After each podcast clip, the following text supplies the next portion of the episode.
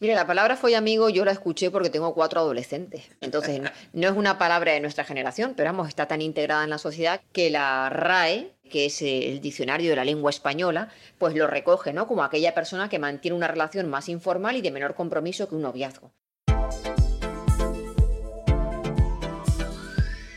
Hola, mi nombre es Alfredo de y quiero darles la bienvenida a este episodio de Progresando Ando que hemos creado con muchísimo cariño con el propósito de contribuir en el progreso y la evolución de cada uno de ustedes en diferentes áreas de sus vidas.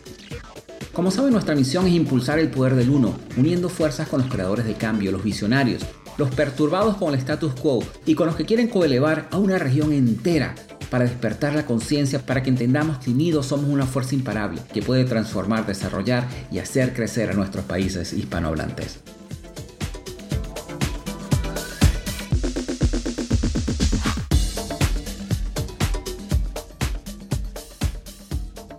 El día de hoy para mí es un honor estar acompañado de una persona que ha realmente revolucionado la manera en que se trabaja en el mundo de desarrollo personal, Patricia Ramírez. Patricia Ramírez es una licenciada en psicología, máster en psicología clínica y de la salud.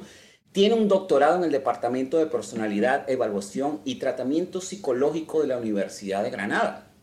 En el 2017 tiene un premio del Colegio Oficial de Psicólogos de Andalucía como una de las mejores divulgadoras en redes sociales. Ahora sí vamos a hablar un poquito de sus libros. Es increíblemente, siéntense porque hay bastantes libros que tenemos que, que mencionar aquí.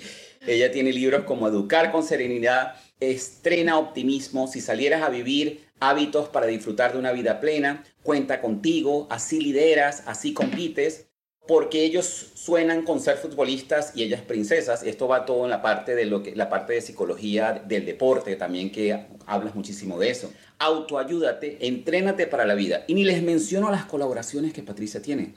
Patricia ha escrito en revistas deportivas, Sport Life y marcas, ha colaborado muchísimo en televisión para todos en TVE y otro punto de vista de Aragón Televisión. En radio también ha colaborado con programas como Escúchate de Aragón Radio. Además, en 2017 ha sido colaboradora de, Estudio de Estadio, ha sido colaboradora de Saber Vivir de la Mañana de TVE con el espacio Mente y Cerebro. Ha sido colaboradora en Espacio de Psicología a Punto con Las Dos, es un programa de entrevistas y debates de la TV. Y podemos pasar aquí media mañana solamente listando todas las colaboraciones que Patricia ha tenido por ser una persona tan influyente en este medio. Ahora, Patricia, de verdad que bienvenida y muchísimas gracias por estar aquí con nosotros. Nada, a ti, a ti Alfredo, encantada. Patricia, cuéntanos un poquito de cómo llegó Patri, como te dicen así por cariño, a ser autora de tantos libros, a utilizar las redes sociales como un método para divulgar todo ese conocimiento que muchísimas veces nosotros ignoramos y llenar las redes sociales de tantos mensajes tan poderosos que han transformado la vida de tantas personas. Bueno, mi carrera profesional son ya 25 años y yo llego a las redes sociales y a los libros por fluir. Yo siempre digo que, que yo he hecho pocas cosas forzando. Yo creo que todo aquello que fuerzas al final es como encorsetarte y revientas. Y yo he intentado muchas veces buscar la oportunidad y crear situaciones, pero sin forzar. Y el primer libro llega fluyendo. Yo voy a un programa de televisión a hablar de porque el Betis, que es un equipo aquí de primera división, iba también, ya habíamos arrancado también después de vivir un ascenso. Y la editora que me ve en televisión comunicar, pensó que comunicaba bien y enseguida me llamó y me pidió un libro, que fue El Entrenate para la Vida, que ha sido un bestseller que va por, después de 10 años, pues lleva 13 ediciones. Y a partir de ahí me meto en el mundo de los medios de comunicación. Yo ya colaboraba de vez en cuando, pero me llamaron también del programa de televisión española de Para Todos Lados, en el que llevo ahora ocho años. Después de un libro vino otro, otro, otro, y ya no he salido del mundo de la divulgación. Me gusta el mundo de la divulgación porque, porque creo que la psicología no solamente es para aquellas personas que están atravesando un problema, de la índole que sea, eh, yo creo que la psicología es una faceta de nuestra vida que nos afecta a todos, porque la psicología son los pensamientos, las emociones y el comportamiento, y que si aprendemos a manejar y gestionar esta triada psicológica, podríamos vivir una vida mucho más plena y más feliz. Entonces no hace falta tener una depresión para ir a un psicólogo, muchas veces uno va simplemente por dejar ahí tu basura, que alguien te la gestione, ah, te dé otro punto de vista. Y yo estoy en esa parte de lo que llamo la psicología cotidiana Y como hay tantas cosas en la consulta que veo que pueden servir a muchas otras personas, pues cada vez que tengo así una frase que digo, uy, esta frase, qué bien le vendría a mucha gente, pues la pongo en un post-it y la comparto. Y lo interesante de eso que dices es que es cierto, muchas personas ven, y lo, hablábamos antes de empezar este episodio, es que muchísimas personas ven la, la, psicología como una herramienta solamente cuando tengo un problema, cuando estoy pasando por una dificultad, cuando estoy pasando por algo que es muy duro para mí superar. Y me encanta la manera en que tú facilitas esos mensajes que necesariamente, no necesariamente aplican cuando estamos pasando esos momentos duros de por sí cualquiera que te siga en las redes sociales ve cómo tú hablas del diario vivir y cómo nosotros diariamente tenemos que aplicar la psicología para impulsarnos a hacer ciertas cosas y vivir nuestras vidas de muchísimo mejor. Una de las cosas que nosotros hablábamos también antes de este episodio es esa diferencia entre el psicólogo y el coach como tal, ¿no? Que obviamente el psicólogo es una persona que es muy profesional, ha estudiado muchísimos años para llegar a donde está y ahorita hay una una tendencia de coaches, que como hablábamos, hay muchos coaches que son muy buenos también y que obviamente pueden lograr cambios en las personas, pero háblanos un poquito de esa diferencia que estábamos conversando antes. Yo sé que hay muchos compañeros que critican esto de una manera a veces como muy agresiva. No estoy yo en esa onda. Con todo el respeto a los coaches, pero sí creo que hay que diferenciar, ¿vale? Para los psicólogos, llegar a ser psicólogos ha supuesto la gente de mi edad una carrera de cinco años, no un grado, ahora el grado aquí de cuatro, pero antes era una carrera de cinco años, dos años de un máster de psicología clínica, como hice yo, otros dos años de doctorado, en el que luego hay gente que deriva en una tesis doctoral o en una tesina, más muchísimos años de experiencia en una clínica y de continuos cursos de formación. Los conocimientos que tú coges o aprendes durante cinco años en una carrera, como son los fundamentos biológicos de la personalidad, cómo funcionan todo el tema de las hormonas, neurohormonas, neurotransmisores en el cerebro, cómo se entienden los procesos de motivación, de percepción, de toma de decisiones, la amplitud que nos dan de conocimientos de la historia de la psicología y de la filosofía desde los inicios, cómo ha ido cambiando el pensamiento, por qué se han ido transformando según qué leyes del aprendizaje. O sea, todos esos conocimientos que de verdad que no son nada sencillos, hace falta años porque nos permiten comprender mucho mejor la esencia de la persona. Entonces, si, si, entendemos el coaching pues, como una disciplina que nos ayuda a dar una serie de estrategias prácticas para que la gente pueda cambiar, bueno, pues, eh, pues bien, pero es que hay muchas veces en que cuando tú ya pides ayuda a un coach es porque hay algo de la personalidad que también está tocado. Y si tú te adentras en esa parte vulnerable de una persona que te está pidiendo ayuda y no tienes la honestidad de derivar a una persona cuando realmente hay que derivarla a un psicólogo, pues al final estás jugando con las emociones, los sentimientos, con la personalidad de alguien y puedes hacer muchísimo daño. Entonces yo he visto auténticas barbaridades de coaches queriendo trabajar aspectos de la personalidad que no deberían hacerlo nunca y que ese límite de dónde empieza el coaching y dónde debería acabar, a veces, aunque ellos crean que está definido, parece que no lo está tanto porque ya no es la propia disciplina del coaching, sino la ética de la persona que lo practica. Por supuesto. Y ahora hay cientos de miles de coaching. Yo he oído hasta temas de coaching celestial que tú dices, pero ¿esto qué es? ¿no?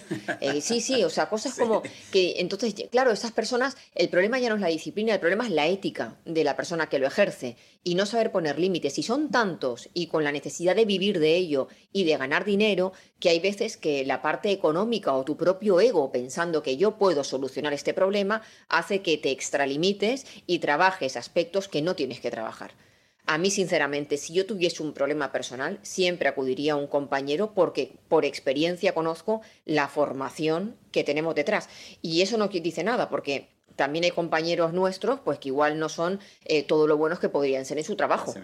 Y igual hay coaches que son maravillosos y que solucionan cosas que igual algún compañero no solucionaría nunca. Puede ser, pero me parece como un tema como muy delicado.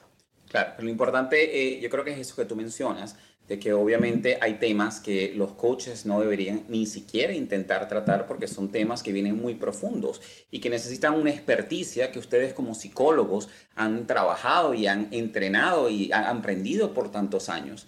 Y es hacer esa diferencia de que obviamente cuando un coach te puede dar muchísimas herramientas y te puede facilitar programas para que tú logres ciertos objetivos, cuando ya vamos a algo incluso muchísimo más profundo, es importante poder identificar cuando está ese límite en el cual uno debería derivar a la persona, a los expertos, que en este caso son los psicólogos. Pero lo interesante de hoy en día es que me encanta ver cómo ahora muchísimos de tus compañeros han empezado a divulgar esta parte de crecimiento personal de otra manera que anteriormente solamente para uno hablar con un psicólogo tenía que ir a un consultorio. Hoy en día vemos toda esa formación, toda esa experticia que tienen tus compañeros y tu persona, las personas que te siguen en las redes sociales y cómo comparten ese conocimiento desde el punto de vista de la psicología a diario, como lo comentabas tú anteriormente. Mira, yo creo que los psicólogos cometimos un error en general y es que, claro, cuando tú estudias tantos años y tienes ese conocimiento, tú te sientas detrás de una mesa y adoptas una labor como muy rigurosa y muy seria, ¿no? Y a veces la psicología no ha sido todo lo práctica que tenía que ser. Y ahí es cuando entra el coaching, que convierte de una forma demasiado fácil y menos rigurosa cosas prácticas que los psicólogos no han hecho. Yo creo que la psicología se ha dado cuenta ahora y está tratando de volver mucho más prácticas todos esos experimentos e investigaciones rigurosos que vienen desde la universidad. Y ahí nos estamos adaptando. Esa es un poco la carrera que yo creo que ganó el tema del coaching. Pero claro, tú hay cosas que las puedes facilitar y otras cosas que no, porque no tienen forma de facilitarse. y ya está. Y tienen que tener su proceso. Y aquel que quiere hacer la dieta de la alcachofa y perder 3 kilos en una semana sabe que va a haber un efecto rebote y a lo largo del mes siguiente le va a pillar. Pues con esto pasa un poco lo mismo, que no hay un camino fácil para llegar a una serie de cambios que tú quieres que sean estables en tu vida.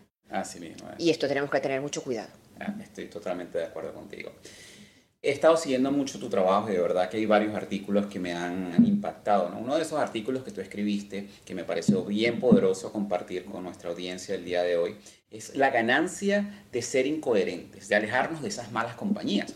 Obviamente cuando uno empieza a leer el artículo uno pensará en esas malas personas que a veces están en nuestro camino y nos dan malos consejos, pero no, realmente aquí tú te refieres a uno mismo. A uno mismo. A uno mismo, a todos esos pensamientos que uno tiene y que uno mismo se sabotea a la hora de obtener ciertos objetivos. Háblanos un poquito más porque me pareció súper interesante ese artículo. Claro, hombre, ser incoherente a veces tiene una ganancia, que es la comodidad. ¿Cuánta gente hay diciendo, es que yo quiero comer menos, es que yo quiero perder peso, es que quiero tener una vida más activa, es que quiero que baje el colesterol, es que quiero llevarme mejor con la gente, es que quiero ser más paciente? Y luego le preguntas, ¿y qué estás haciendo para todo ese quiero, quiero, quiero? La gente, entre el deseo y el logro, en medio está la acción. Tú tienes que intervenir y tú tienes que ser protagonista de tu cambio.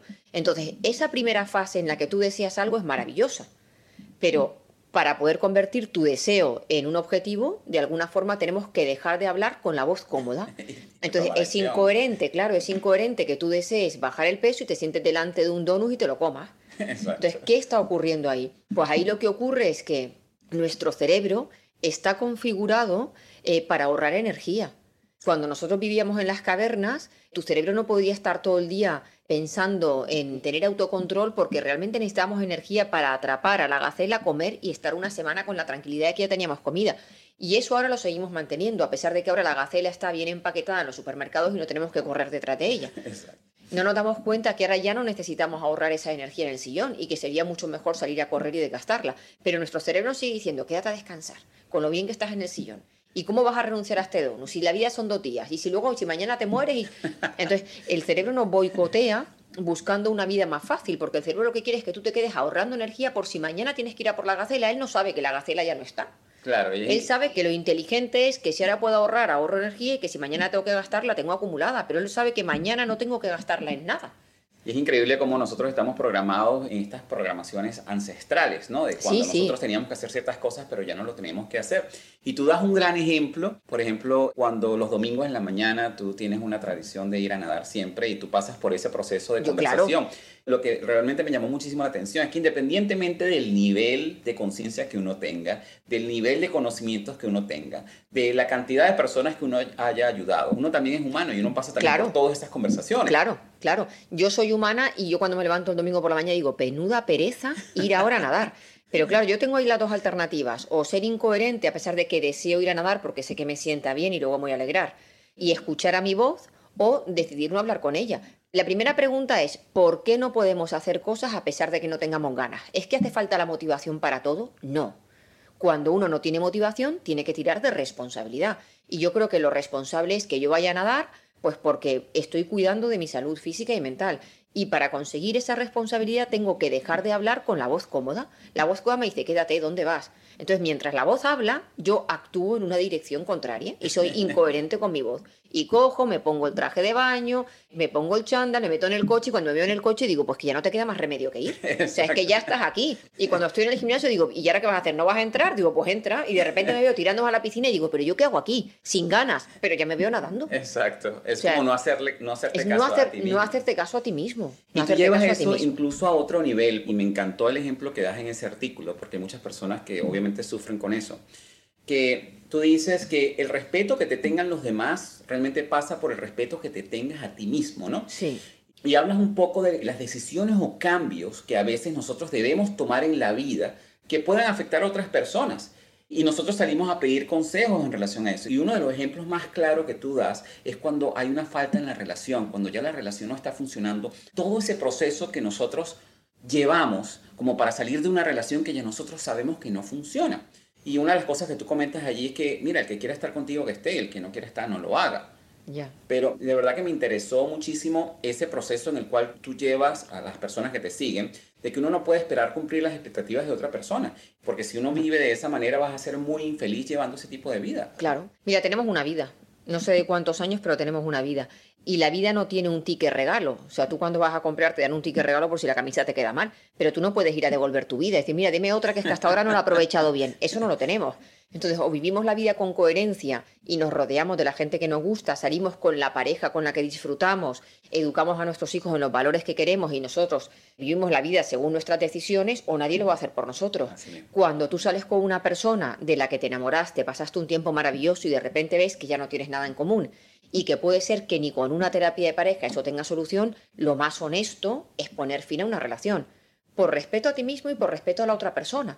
Porque hay mucha gente que dice, ah, pero es que le voy a hacer daño. Pero oye, estás ninguneando la capacidad de reacción de la otra persona que puede ser que tú creas que no va a ser nada sin ti, que eso ya me parece lo más egocéntrico del mundo, no es que si la dejo se va a hundir, no, oye, espérate, déjala y, y puede ser que sí, que pase un duelo, pero que luego sea mucho más feliz de lo que era contigo. O lo otro que la gente se dice es que no voy a conseguir nadie como esa persona. Claro, pues ¿para qué la dejas? Exactamente, eso es para que Si realmente crees que no hay ninguna persona como esa, pues trata de volver a enamorarte.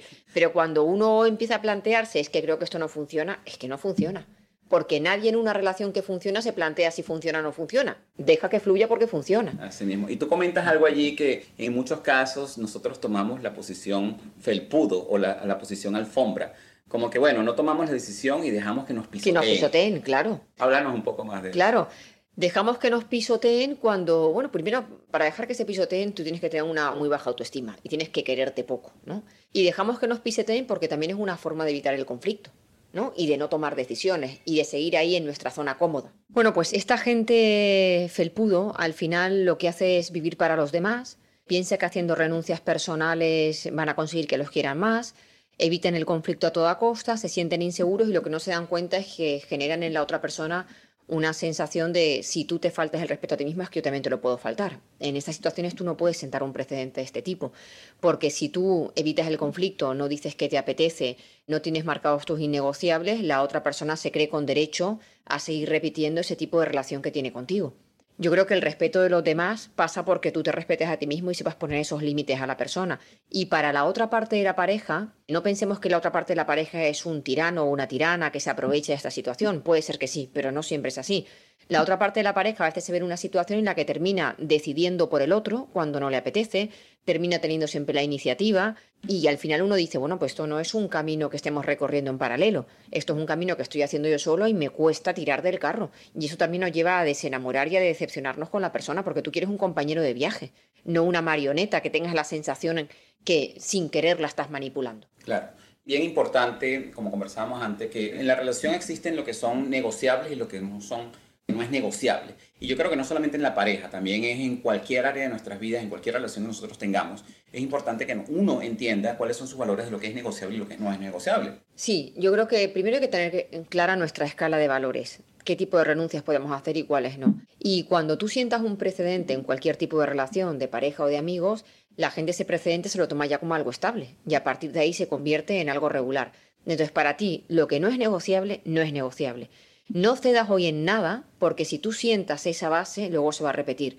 Te pongo un ejemplo en el control o en la violencia machista, en el que él te puede decir, oye, ¿dónde vas con esa falda tan corta? Y tú entras a casa y te la cambias y por dentro estás pensando, bueno, es que todavía no me conoce, no hay confianza, no se da cuenta que yo soy una persona leal, que no quiero ligar con nadie, ya cambiará. Luego la gente no cambia. Si para ti tu forma de vestir es importante, y aunque no lo sea, el que alguien te pida que la cambies tiene que ser un innegociable. Tú no puedes sentar ese tipo de precedentes porque luego se convierten en reglas en la pareja. Entonces, mucho cuidado. Pensando que la gente va a cambiar, cometemos un error enorme. Ya es un mal inicio en una relación. La gente no cambia. Bueno, puede ser que alguien cambie, pero porque encuentre una motivación intrínseca de querer cambiar, pero no que lo haga por ti. Si tú crees que alguien te va a querer tanto como para cambiar su forma de ser, te estás equivocando. Eso es muy interesante. Y es una de las cosas que yo le comento muchísimo a mis amigos, a mis amistades y las personas que me piden consejos, es que la gente siempre va a llegar hasta donde tú le permites que esas personas lleguen. Que si tú dejas que esa persona te grite la primera vez y la persona sabe que te puede gritar, si tú dejas que la persona te levante la mano la primera vez o te dé una orden y tú la sigues, obviamente ya sabe esa persona que puede llegar hasta allí. Y la resistencia viene cuando tú llegas a un momento que te das cuenta y tú dices, oye, pero, pero ¿por qué me estás gritando? ¿O por qué me estás dando este tipo de órdenes de esa manera? ¿O por qué me hablas de esa manera? Y tú tratas como de empujar de vuelta y poner a esa persona donde debería estar desde un principio y ahí es donde comienzan también las discusiones. Porque ¿cómo te atreves tú ahora de que yo te gritaba antes y ahora no me dejas que te grite? Claro, pero es que ahí ya ha pasado la fase de enamoramiento. Entonces tú durante los dos, tres primeros años le permites a la otra persona según qué licencias, porque estás tan enamorado o tan enamorada que piensas, bueno, que ya se le pasará, que ya cambiará, lo que decíamos antes. Y luego la gente no cambia. Y cuando de repente a ti se te ha pasado un poco tu nivel de enamoramiento y esas cosas te empiezan a molestar de verdad, ya no te gustaban al principio, pero ahora te empiezan a molestar de verdad. Y tratas de cambiarlas, ahora es tarde, porque la persona se ha acostumbrado a comportarse así contigo. Entonces ahí o tienes una conversación muy seria y muy madura para decirle a la persona, mira, lo siento, esto me molestaba antes, nunca te lo dije porque tenía miedo a perderte o porque había otras cosas que me compensaban mucho más y ahora no las soporto. Y la otra persona se compromete a cambiarlas o lo mejor es que empieces a pensar en romper esa relación porque va a ser muy difícil que la otra persona deje de hacerlo. Y tú dices que para dar cambios hay que ser muy valiente. Claro, porque para dar cambios tienes que hacer renuncias, hay pérdidas y tienes que vivir un duelo entonces, cada vez que tú haces un cambio en tu vida, haces una renuncia o una pérdida a otra cosa. Y para eso hay que ser valiente. Para eso hay que ser muy valiente. Y de la misma manera, tú cierras ese artículo cuando comentas de que dices, no comuniques tus decisiones pidiendo permiso. Porque a veces nosotros nos comunicamos con las personas, mira, estoy pensando en hacer esto como pidiendo permiso, sino simplemente cuando ya tú has decidido algo, da la noticia informando a la persona, mira, pensé esto y esto es lo que voy a hacer. Claro, una cosa es pedir opinión y otra cosa es pedir permiso pedimos opinión y yo creo que es importante pedir opinión porque cuando tú estás planteándote tomar una decisión, lo haces desde tu memoria, tus experiencias, tu prisma, tu valor, tus valores. Y es una información muy sesgada. Entonces, contar con la opinión de otras personas que piensan de forma distinta nos puede abrir los ojos y darnos cuenta de obstáculos o de beneficios que nosotros no contemplamos. Una cosa es pedir información y tener un abanico de posibilidades en el que tú solo no caerías y otra cosa es verte condicionado o presionado ante la opinión de los demás. La vida la vas a ir tú y luego no vas a pedir a nadie que venga a vivir las decisiones que ellos tomaron por ti. Cada uno va a seguir viviendo su vida. Entonces, si la gente no va a vivir luego tu vida por ti, ni va a sufrir las consecuencias de esas decisiones, es mejor que te equivoques tú solo para que no tengas que pedirle responsabilidades a nadie que no la van a atender. Entonces, tú tienes que vivir tu vida y hacer tus elecciones con tus triunfos y con tus fracasos y responsabilizarte de ellos. Pedir opinión para tener otra opinión que contemplar está genial. Vivimos en una comunidad y hay gente que opina de una manera que nos puede enriquecer, pero no para que condicione nuestra decisión. Y para que nuestra audiencia tenga una idea de los diferentes estilos que tú tienes como para aconsejar a las personas y las cosas que hablas, eh, yo te comentaba que una de las cosas que realmente pasa hoy en día, pero que nadie habla y mucho menos he escuchado yo a ningún psicólogo hablar de este tema, y me dio risa cuando lo vi en tu blog, es que tú hablas de la relación esta que ahorita está de moda y que, que se llama a mi novio o follamigo o amigos con derechos o amigos con beneficios y que muy pocas personas hablan de eso y tú realmente lo llevas como a otro nivel. Tú das 10 consejos para tener una relación sana de a mi novio o follamigo. Mire, la palabra follamigo yo la escuché porque tengo cuatro adolescentes. Entonces, no es una palabra de nuestra generación, pero vamos, está tan integrada en la sociedad que la RAE que es eh, el diccionario de la lengua española, pues lo recoge, ¿no? Como aquella persona que mantiene una relación más informal y de menor compromiso que un noviazgo. Bueno, pues el follamigo o amigobio es esa persona con la que tú puedes tomarte un café, puedes tener relaciones sexuales, pero que no tienes ningún compromiso más con el que tendrías una pareja, como puede ser el compromiso de o fidelidad o, guardar esa osa lealtad. Son esos amigos con derecho a roce. Sinceramente, hay un estudio de la Society Scientific Study of Sexuality que dice que este tipo de relaciones tienden al fracaso. ¿Por qué? Porque siempre hay una de las dos partes que termina medio enganchada a la otra. Hay que ser muy, muy, muy, muy maduro emocional, sexual, socialmente hablando y tener las ideas muy claras para que esa relación no derive en algo más o que tú quieras que derive en algo más y luego retroceder. Por eso yo escribía esos 10 consejos porque tanto le oí este concepto a mis hijos que pensé de esto hay que escribir algo. Porque yo ya veía con mis hijos que algunos compañeros suyos que mantenían este tipo de relaciones, pues siempre hay alguno que sale perdiendo. Y lo interesante de esto es que, bueno, que das 10 consejos que son muy útiles. Y entre esos 10 consejos que vamos a estar revisando aquí, tu primer consejo es que compartes amistad y sexo, no compartes un compromiso. Háblanos un poco más de eso. Claro, esto quiere decir, si tú tienes una relación de follamigos, significa que tienes una relación en la que no puedes controlar a la otra persona. No puedes pedirle explicaciones con quién sale, ni cuándo entra, ni puedes estar mirándole su última conexión al WhatsApp, ni pedirle explicaciones porque ayer me dijiste que no ibas a salir y al final me he enterado que saliste. Es una relación abierta y libre en la que cada uno puede hacer con su vida lo que realmente le apetezca. Y para eso hay que tener muchísima madurez emocional, como decías anteriormente. Y por eso nos llevas al consejo número dos, que es despídete de los celos. Claro, cuando tú decides tener una relación de amigos es porque tienes ganas de tener varias relaciones a la vez o porque te gusta esa persona, pero solamente para ese tema. Entonces, una persona que mantiene este tipo de relación, pues no le importa quedar hoy contigo y mañana con otra. Si tú eres celoso, cada vez que quede con otra persona, se lo vas a reprochar. Y ya nos hemos cargado ese tipo de relación abierta. O sea que los celos es algo que no puede ¿Vale? Es una de las reglas que se contemplan en No este puede existir ese, ese sentimiento de posesión, como que tú eres mío, porque entonces no estarías en ese tipo de relación. Exactamente, porque la persona no es tuya. Así mismo. Así es tuyo el momento en el que tú has quedado con esa persona, el momento, no la persona. Es tuyo el momento en el que vives la experiencia sexual, el café que te tomas, pero no lo es la persona. Bueno, realmente las personas no somos nunca de nadie, aunque tengamos una relación de 30 años. Exacto. ¿no? somos de nadie, somos de nosotros. Pero en este caso... no pues, existe el compromiso como tal y uno debería entenderlo de esa manera. Y ahí nos llevas al consejo número 3, que si tienes un aminovio, amigo con derecho o folla amigos, para no estar solo realmente si estás solo. Cuéntanos por qué. Pues mira, hay muchas personas que mantienen una relación porque, ¿qué hago yo aquí solo viendo ahora la tele? Pues voy a llamar a fulanito por evitar la soledad, ¿no? Por evitar el sentimiento de soledad. Estas relaciones se tienen para disfrutar. Se tienen cuando las dos personas os apetece compartir un momento juntos, pero no por evitar un sentimiento de soledad. Porque cuando tú haces algo por evitar un sentimiento de soledad, sigues estando solo. O sea que no podemos estar con personas por evitar, tenemos que estar por crear algo que nos guste y que disfrutamos. pero y cuando los dos les apetezca. Uno tiene que aprender a convivir con ese sentimiento de soledad y saber gestionarlo solo. El consejo número cuatro que nos dice es también muy importante. Dice, no te engañes. Ceder ante la relación de follamigos no hará que luego se enamore de ti. Sí. Decíamos antes que la mayoría de estas relaciones terminan fracasando porque hay una de las dos personas que se engancha. Y hay muchas veces en que la otra persona nos gusta mucho y la otra persona nos dice, mira, yo no quiero ahora una relación estable, yo no quiero un compromiso, yo de vez en cuando tener un, eh, bueno, pues un encuentro amoroso, pues no me importa. Y a ti, que te, esa persona te gusta y que estás enamorada, pues cedes y dices, bueno, pues vale, perfecto. Pensando muchas veces que a ver si se da cuenta que soy maravilloso o que soy maravillosa, a ver si se termina enamorando de mí y esto avanza un poco más. Si tú te metes en ese tipo de relación teniendo unos sentimientos más profundos, lo normal es que vayas a sufrir porque si la persona te ha dicho que no quiere un compromiso, no quiere un compromiso. Por mucho que tú quieras que el otro abra los ojos y se dé cuenta de que se está equivocando no teniendo algo más contigo.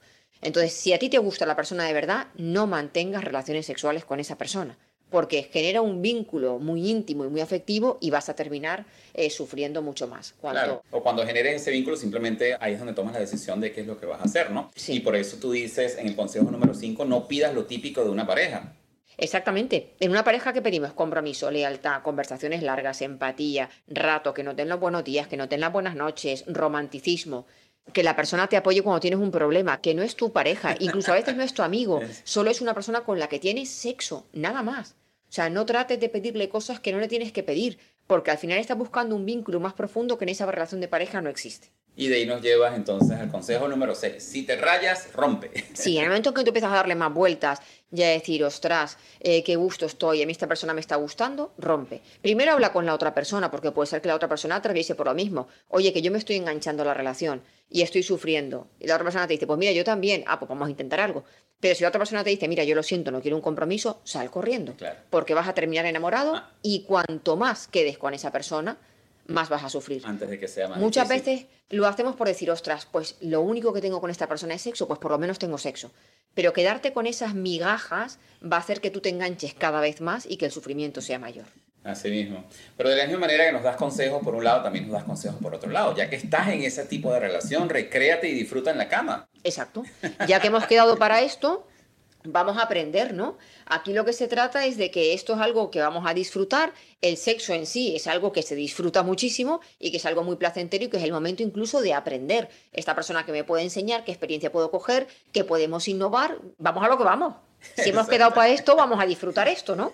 Pero es muy importante porque nos, da, nos dicen en el consejo número 8 de que para que eso se mantenga de esa manera, uno tiene que tratar de que la relación sea sincera, no caernos a mentiras. Háblanos un poco más de esto. Exacto, tú has quedado en una relación en la que no tienes compromiso, en las que no hay una fidelidad, en las que no hay nada más. Hemos quedado para lo que hemos quedado, si en algún momento tú tienes que quedar con otra persona, no engañes a la persona. Si tú estás engañando a la persona es porque ya crees que detrás hay algo más. Si tú el viernes no tienes ganas de salir, di mira, yo hoy no voy a salir porque no tengo ganas, pero si has quedado con otra persona, dilo, mira, lo siento, he quedado con otra persona.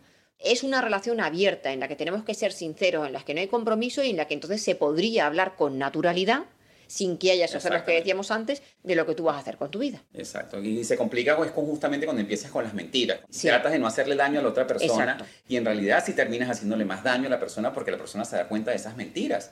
Y ahí es cuando se empieza como que a dañar ese tipo de relación. Otra cosa que tú comentas es que, bueno, sí, estas relaciones son muy chéveres y todo, pero es muy importante que no sea con los ex. Con los ex, no. Con los ex no, porque hay uno de los dos ex que sigue enganchado o que le gustaría volver a recuperar la relación. Y cuando tú tienes relaciones sexuales con los ex, pasa como lo que decíamos antes, que hay uno de los dos que piensa, jo, por lo menos lo tengo en la cama, o por lo menos la tengo en la cama.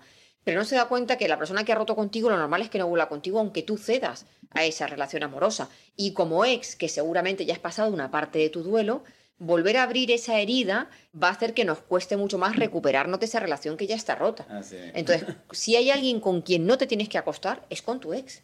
Salvo que los dos estéis pensando, oye, que hay algunos ex que se han vuelto a casar. Exactamente. He Salvo- visto casos de eso. Claro, salvo que estéis pensando los dos en esto, pero si hay alguien con quien no tienes que tener sexo, es con tu ex. Porque ya lo superaste y es como Claro. volver a abrir esa herida, ¿no? Exactamente. Y volver a pasar otra vez. Una vez que haces eso, te vuelves a ilusionar. Si se ha acostado conmigo, igual es que está pensando. Y empiezas a montarte una película tú solo pensando que la otra persona va a venir a recuperarte. Y te va a costar mucho más salir de ese duelo. Oye, es más fácil que Sí. te enganches. Y finalmente, tu último consejo para este tipo de relaciones es que si estás a gusto, disfrútatelo. Sí, mira, la gente joven esto lo tiene muy claro, pero las personas de, de una edad pues, como la que puedo tener yo, en torno a los 50 o a los 60, este tipo de relación son, pues son distintas, o sea, no, no nos han educado para esto. De repente tú te ves con 50 con un amigobio, cada uno en su casa y de vez en cuando nos vemos y tú te puedes sentir culpable, puedes pensar que estás haciendo las cosas mal, que esto no es lo que se esperaba de ti y empiezas entonces a, a tratarte mal, incluso a juzgarte.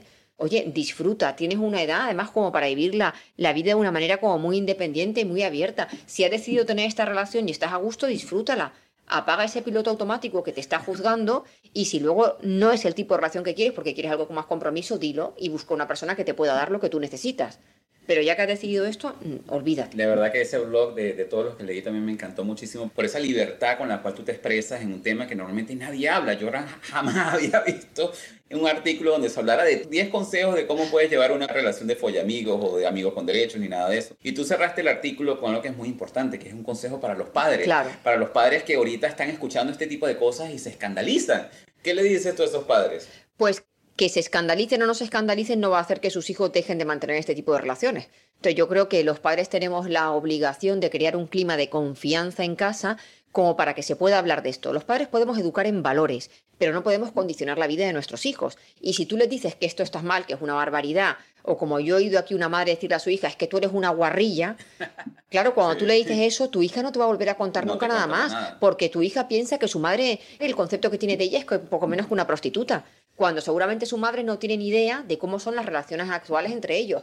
Yo puedo educar en valores y decir, oye, ten cuidado porque te puede dejar una consecuencia emocional. Si estás enamorada, no caigas en esto, piénsatelo dos veces. ¿Quieres que lo hablemos? ¿Quieres que te dé mi consejo? Lo que sea. Pero lo que no puedo hacer es juzgar a mis hijos por esas decisiones que están tomando porque no las voy a cambiar no los voy a proteger y lo que voy a hacer es alejarlos de mí y perder esa confianza para que algún día en que lo necesiten me puedan pedir ayuda. Y de ahí no te das cuenta que estás cerrando los canales de comunicación con tus hijos, porque como dices tú, ya tus hijos no se van a comunicar contigo y no te van a querer contar estas cosas. No, porque no se quieren sentir juzgados. Así mismo, ahí es cuando los padres tienen que tomar una decisión si pueden ser amigos de sus hijos, pero para ser amigos de sus hijos tienen que tener esa confianza, esa libertad de hablar de todo tipo de temas, incluyendo este tipo de Exactamente, aunque no te guste. Aunque no te guste, aunque no te guste. totalmente. Mira, Patricia, de verdad que este episodio de Progresando Ando ha sido súper interesante. Hablamos de dos temas. Un tema que es bastante serio, que es ese saboteo emocional y esa mala compañía que a veces son nuestros pensamientos. Y, nos impide conseguir nuestros objetivos. Nos impide conseguir nuestros objetivos. Nuestro peor enemigo es, por un lado, el crítico interior que tenemos, que nos dice siempre que las cosas podríamos hacerlas mejor, y la voz cómoda que busca que no avances porque estás en tu zona de confort. Así mismo, y cuando la llevas a otro nivel del punto de vista que te quedas en una relación que no deberías estar, justamente por estar escuchando esa voz cómoda, por evitar esos conflictos y esas cosas súper interesantes. Y pasamos a otro tema que nadie habla, que es el de follamigos y el de amigos con derecho. De verdad que esto ha sido bien refrescante para nosotros y yo sé que para nuestra audiencia también lo van a disfrutar bastante. ¿Algún consejo, algunas últimas palabras que quieras darle a todas estas personas que nos escuchan? Bueno, que yo creo que muchos de los cambios que estamos viviendo con la gente joven los tenemos que aprender a normalizar y que tenemos que dejar de juzgar que la mayoría de la gente dice, oye, eso no lo haría en mi vida. Y de repente dentro de cinco años te ves ante una situación. Juzgamos a los amigos que se separan porque uno ha sido desleal o ha sido infiel. Juzgamos a los hijos porque toman según qué decisiones. Y sin darte cuenta tú luego te ves en una situación similar y dices, ¿y ahora qué? O sea, deberíamos juzgar mucho menos las situaciones que viven los demás, estar para dar amor incondicional y consejo y por supuesto decirle a la gente, mira, yo no pienso como tú, pero voy a respetar. Pero tú no puedes tratar a tu gente alrededor solamente según tu escala de valores y decidir lo que está bien y lo que está mal de lo que ocurre alrededor porque no sabes las vueltas que va a dar la vida y si tú te vas a ver alguna vez en una situación similar. Y yo creo que si a nuestra edad muchas de las parejas que hemos tenido hubiesen sido tan sinceras como hoy en día son los jóvenes cuando te dicen, mira, yo solo quiero ser un amigobio, nos hubiésemos protegido de muchos daños y muchas relaciones equivocadas en las que nos hemos metido porque la gente era tan cobarde que no se atrevía a decirte la verdad de no quiero tener un compromiso contigo o no me gustas lo suficiente. Y eso nos hubiese permitido tomar decisiones más acertadas respecto a relaciones que hemos tenido. No pensemos que el amigobio de ahora, el amigobio también estaba hace 50 años, pero no lo decía. Pero no se hablaba. Pero no se hablaba, no se hablaba. Y lo último con lo que cierras, que es bien importante, es nunca juzgues a las otras personas por lo que tú dejarías de hacer o lo que tú harías. Porque sí, todo hoy, es diferente. Lo que tú crees que harías hoy, pero estoy segura que dentro de cinco años, lo que tú has juzgado hoy, de repente se te presenta de una manera que ya no lo ves tan mal. Entonces, seamos muy cautos porque nos encanta ir dando lecciones por la vida a todo el mundo de cómo es la vida perfecta y nosotros vamos a cometer esos errores dentro de cinco años o dentro de diez. Y así hemos llegado al final de este interesante episodio de nuestro programa Progresando Ando. Te invitamos a visitar la página web de nuestro programa en la siguiente dirección, progresandoando.progrevo.com, donde encontrarás recursos gratuitos que hemos creado para ti, para contribuir en tu crecimiento personal. De igual manera, te invitamos a compartir este episodio con todas aquellas personas que tú sientas que puedan beneficiarse con este mensaje transformador, para que juntos, a través del poder del uno, podamos coelevar a todos nuestros hermanos y hermanas hispanohablantes.